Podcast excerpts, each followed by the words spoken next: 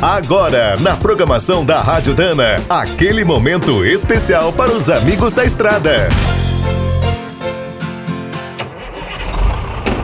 Está começando mais um minuto do caminhão.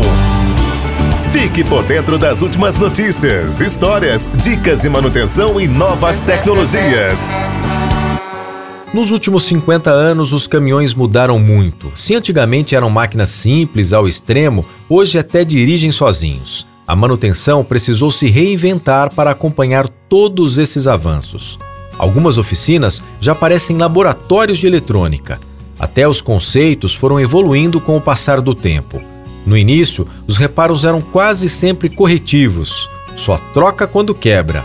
A partir da década de 1980, principalmente nas frotas, a manutenção preventiva ganhou espaço.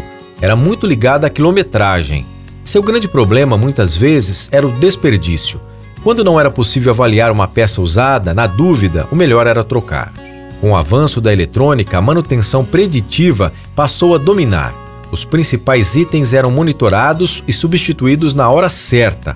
Agora, com a chegada das novas gerações de caminhões brasileiros, começamos a entrar no mundo virtual da manutenção prescritiva.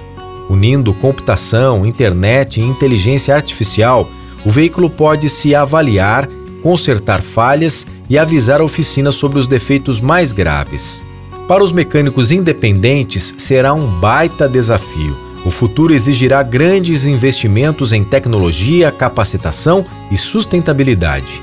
Quer saber mais sobre o mundo dos pesados? Visite minutodocaminhão.com.br. Aqui todo dia tem novidade para você. O Minuto do Caminhão é um oferecimento de Spicer e Álvaros, a dupla imbatível em componentes de transmissão, suspensão e direção. Quem é do trecho já sabe, para ficar bem informado, a Rádio Dana é sempre a melhor sintonia.